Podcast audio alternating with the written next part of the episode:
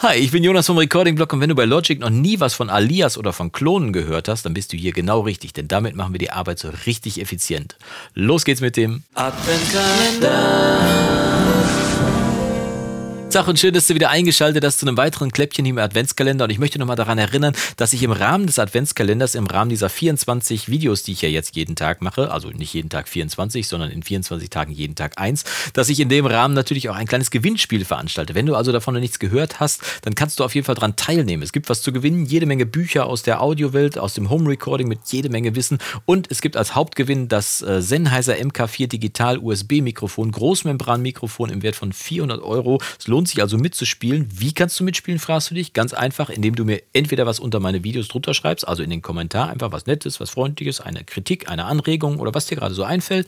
Äh, oder du meldest dich bei mir zum Newsletter an oder noch einfacher, du meldest dich in meinem Mitgliederbereich an. Auf der Homepage unter recordingblog.com kannst du dich im Mitgliederbereich anmelden und da gibt es demnächst noch jede Menge Zusatzinformationen, Zusatzinhalte und jede Menge Krams, der mir so durch den Kopf schießt, den ich aber hier bei YouTube nicht machen kann. Also es lohnt sich auf jeden Fall, sich da anzumelden.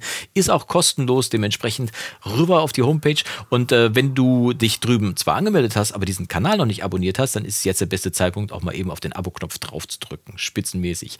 Ich danke dir auf jeden Fall für die Unterstützung schon mal. Und heute soll es um Logic Pro X geben. Ja, ich weiß, äh, dieses Feature, was ich jetzt erzähle, gibt es bei Studio One nicht, aber vielleicht gibt es das ja doch und ich weiß es bloß nicht. Deswegen auf jeden Fall dranbleiben oder vielleicht gibt es es auch bei Pro Tools, bei Reaper, bei Cubase.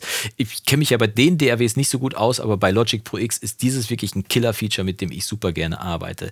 Denn bei modernen Produktionen ist es so, dass sich viele Elemente wieder und wieder und wieder wiederholen. Das ist auch bei meiner aktuellen Produktion, bei dem Song, den ich jetzt seit neuestem immer und immer wieder benutze, der heißt ja auch immer wieder, wie praktisch, äh, viele Elemente, die sich wiederholen ähm, Pianos, die an verschiedensten Stellen immer wieder auftauchen, Bassloops, die einfach, also äh, MIDI-Bassloops, die immer und immer wieder auftauchen. Musik heutzutage besteht ja aus vielen, vielen Wiederholungen und äh, das fährt wirklich schon ab. Ne? Ich wiederhole mich auch ständig die ganze Zeit. Vielen, vielen, immer, immer wieder. Das ist ja verrückt. Auf jeden Fall, die Wiederholungen dieser einzelnen Events machen das natürlich sehr komfortabel. Man macht einfach Drag and Drop, man zieht sie einfach rüber und wir haben es hier auch, wenn ich hier mal reinzoome, wir haben hier einen Piano-Part und der ist über einen Loop, wiederholt er sich auf jeden Fall schon mal in den nächsten nächsten, äh, was haben wir, 2, 4, 6, 8 Takten wiederholt er sich nochmal. Aber wenn ich den jetzt zum Beispiel an dieser Stelle hier haben will, ab Takt, äh, was haben wir hier, ab Takt 30, zoom da mal rein, dann äh, müsste ich den jetzt dahin kopieren. Das mache ich mal. Ich ziehe den hier rüber, kopiere ihn dahin. Ich äh, ziehe ihn also rüber, halte die Alt-Taste und zack, habe ich eine Kopie. Bingo. Schon kann ich den Track da an der Stelle auch wieder abspielen mit dem Piano. Alles Bingo. Das Problem ist nur, wenn ich mir jetzt kurzfristig überlegen sollte, dass ich hier vielleicht den Piano-Part ändere und eine Note hier ändern will, dann muss ich das, wenn ich das in den anderen Parts haben will, auch händisch vornehmen. Das heißt, ich muss hier hingehen, muss in den äh, in, in das Event reingehen, muss da die Note auch ändern. Vielleicht habe ich dieses Event 70 Mal im Song verwandt, keine Ahnung, wie lang der Song ist, und muss das in jedem einzelnen Event händisch nachtragen, weil der Mensch liebt Wiederholung, also muss die Wiederholung ja überall gleich sein. Ich habe das jetzt mal gelöscht.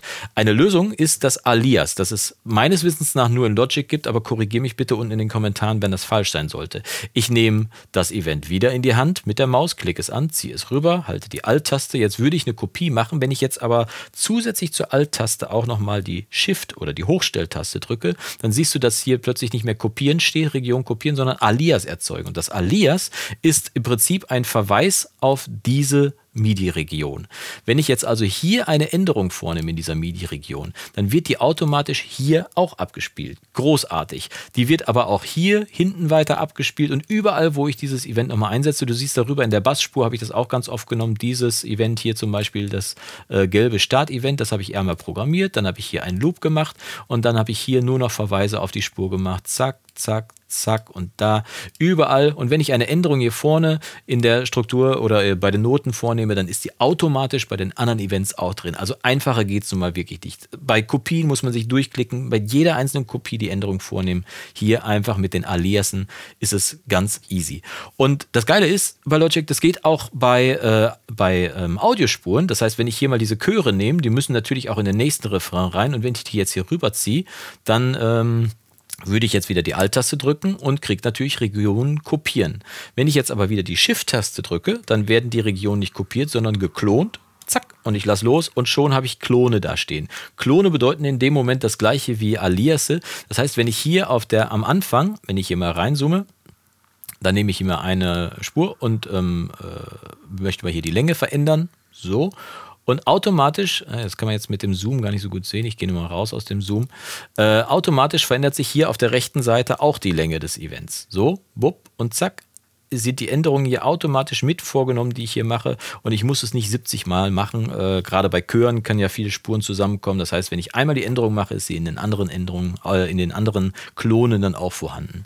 Einfacher geht's nicht, zeitsparender geht's nicht. Und das ist wirklich, also für mich persönlich ein Killer-Feature.